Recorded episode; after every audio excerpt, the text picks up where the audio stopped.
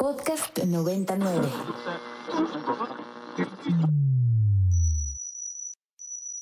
Ingresando código de acceso. Verificando permisos. Trazando ruta. Novena dimensión. Acceso temporal. Autorizado. Abriendo portal en 5, 4, 3, 2, 1.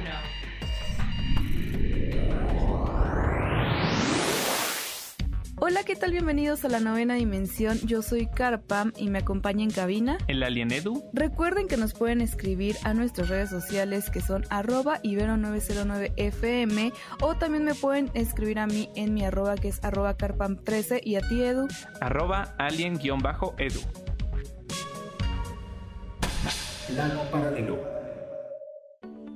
Y es bien sabido y ahora sí que no es una mentira o algo que esté oculto que pues China y Estados Unidos no son precisamente los mejores amigos dentro de pues de varias cuestiones, ¿no?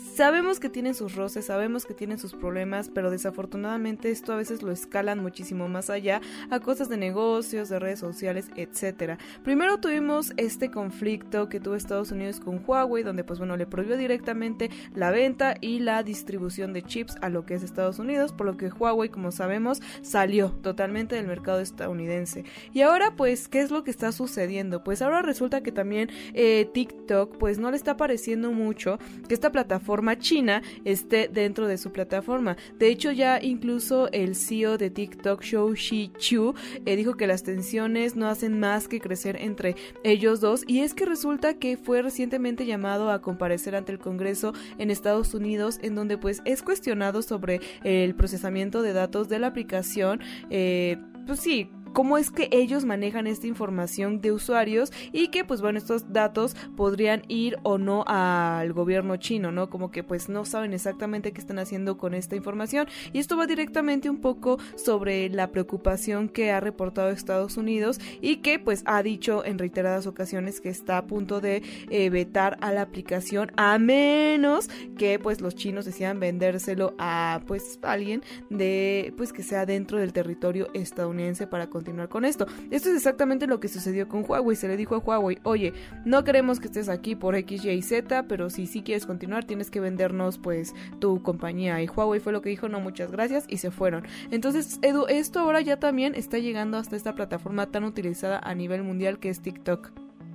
Claro, y, como bien lo dijiste, pues esta tensión lleva muchísimos años que existe, todo el tema de Huawei, y creo que en su momento sacar a Huawei del mercado americano le fue muy fácil, sin embargo con TikTok parece que está teniendo como ciertas problemáticas, porque evidentemente muchísima gente ocupa esta aplicación, y bueno, evidentemente el quitarla de tajo, pues crearía como muchísima eh, controversia y muchísimos sentimientos negativos de parte del pueblo americano, sin embargo, pues siento que no es algo eh, como diferente a lo que ya se ha visto en el pasado, ¿no? O sea, sabemos que casi todas las aplicaciones que son de Estados Unidos, pues no pueden estar en China, ¿no? En China no tienen Facebook, no tienen Instagram, eh, tienen como que sus propias versiones y pues Estados Unidos en esta misma batalla como que les quiere siempre, eh, pues, no sé, contestar de la misma forma, ¿no? Pagarles con la misma moneda, como lo dicen por ahí. Y es que, pues, otra cuestión que, que tú también mencionaste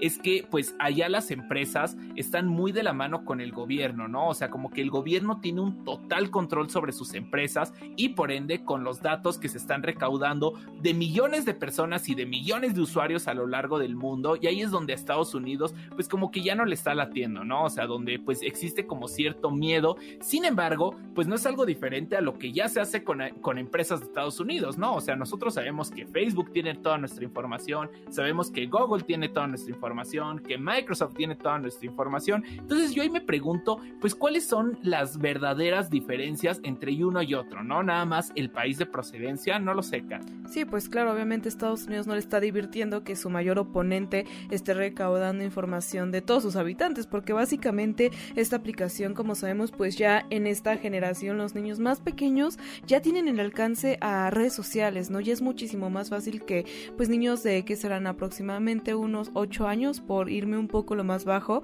hasta, pues no sé, personas adultas que están dentro de esta red social, pues abarca una, una, pues una cantidad de la población bastante amplia, ¿no? De diferentes, eh, pues estados de Estados Unidos, con diferentes pensamientos, diferentes gustos, eh, con la familia, o sea, de verdad, incluso, pues, como saben, todas las aplicaciones tienen este geolocalizador que si está activo, pues te dicen dónde estás, dónde has estado, en fin, ¿no? Hay como ciertas situaciones que de hecho TikTok ya tiene, o sea, como que está adaptándose, ya te puedes, deja sincronizar a tus, a tus usuarios de otras redes sociales a la misma plataforma para que los puedas localizar de una forma más fácil, incluso tiene esta geolocalización que dependiendo de la parte del mundo donde estés, te va sugiriendo TikToks, entonces imagínate la cantidad de información que tiene, pues lógicamente no va a ser divertido que esta información la esté teniendo tu, tu contrario, ¿no? Tu oponente o con una, pues no sé, con el otro país con el que tienes ciertos roces, ¿no? Sin embargo, pues las medidas que ha tomado Estados Unidos me parecen bastante drásticas, donde pues simplemente deciden sacarla porque sí.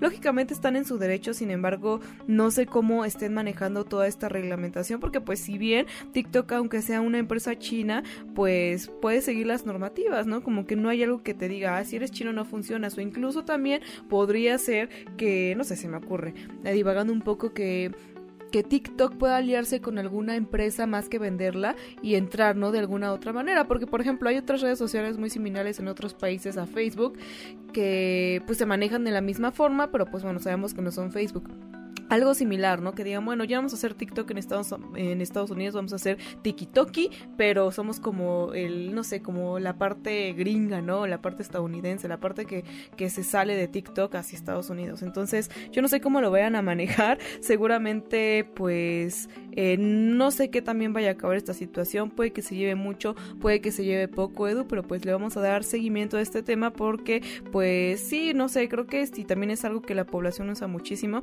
Es un poco raro y extraño que lo estén manejando de esta manera. Edu, y algo que también es raro y extraño, pero para bien, es que recientemente Netflix eh, acaba de publicar recientemente un trailer del reencuentro de los Power Rangers originales y que, pues bueno, o sea, esto la verdad es que es algo icónico ya que están celebrando el 30 aniversario de esta serie y que pues vamos a tener ya confirmado el regreso de David Joss, que es el Ranger azul, a Walter E. Jones, que es el Ranger negro, también va a estar Catherine Sutherland, que es la segunda Ranger que, de color rosa que vimos dentro de la serie. También tenemos a Steve Cárdenas, que es el segundo Ranger rojo, Karan Ashley, la Power Ranger amarillo, y también va a estar Johnny Young Bosch, que también fue en su momento un Ranger negro. La verdad, Edu, este, este es un hype muy grande. Yo no sé si tuviste la oportunidad de ver esta serie, si también fuiste fanático, pero pues eh, lo importante es que tenemos este regreso. Y también algo que está muy padre es que dentro de este mismo va a haber un homenaje a Zui Tarang, que es la actriz que, que interpretó al Power Ranger de color amarillo y que desafortunadamente falleció en 2001.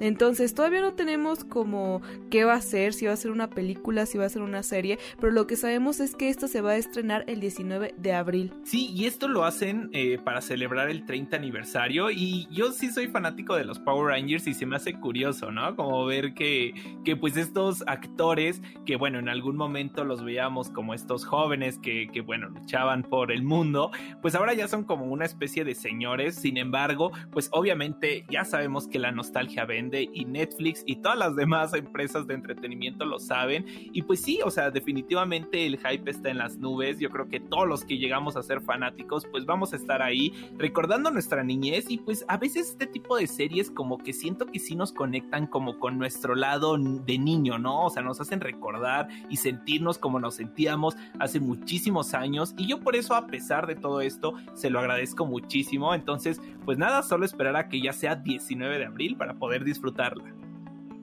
Oye, abusan de que los niños ahora son adultos independientes que tienen dinero para consumir cosas y juegan con nuestra nostalgia y nos traen productos que definitivamente pues nos recuerdan momentos muy bonitos de nuestra infancia. No falta mucho para el estreno, pero Edu, en lo que esperamos a que llegue a nuestra pantalla, pues danos la recomendación semanal de anime para que tengamos algo que ver en lo que llega a este estreno. Claro que sí, Kat. Pues eh, eh, esta semana les traigo una recomendación de un anime muy especial y sinceramente uno de mis favoritos. Muchísimos ya lo conocerán si es que son clavados del mundo del anime y es que no podría ser otro que Konosuba, un clásico que ya se ha vuelto eh, pues como que todo un... ¿cómo decirlo? Todo un icono del género Isekai, que es este género en el que, pues, un chico normal de nuestro mundo termina yéndose a un mundo de fantasías, parecido a estas historias de videojuegos, y que, pues, por lo regular son como mundos medievales, donde existe la magia, eh, donde existen dioses y ese estilo. Y pues aquí el giro que le da la serie es que, bueno, a diferencia de, las otras series tradicionales, donde digamos que el protagonista se va a hacer un héroe de, de, historias medievales, aquí el, nuestro protagonista realmente se va como un sujeto completamente normal a otro mundo, ¿no? Entonces, pues estamos viendo como que todas las dificultades que está teniendo para poder sobrellevar esta nueva vida a la que ahora se tiene que acostumbrar y que realmente es una comedia, totalmente comedia que pues además es una sátira o de cierta forma pues está burlando del mismo género, ¿no? Entonces, pues yo creo que es un giro interesante que además a los amantes del anime pues nos fascina y que pues está volviendo un imperdible, entonces si no lo has visto lo puedes encontrar en Crunchyroll, ahí hay dos temporadas y ya está confirmada una tercera, así que mira es momento perfecto para ponerse al corriente y prepararse para este nuevo estreno. Así es, pónganse muy al pendiente del estreno y de todo lo que se viene de anime, porque ya saben que aquí en la novena dimensión, cada semana les traemos un nuevo anime para que lo vayan agregando a su lista. Y para que se les antoje más verlo, pues vámonos a despedir con una canción parte del soundtrack de este anime.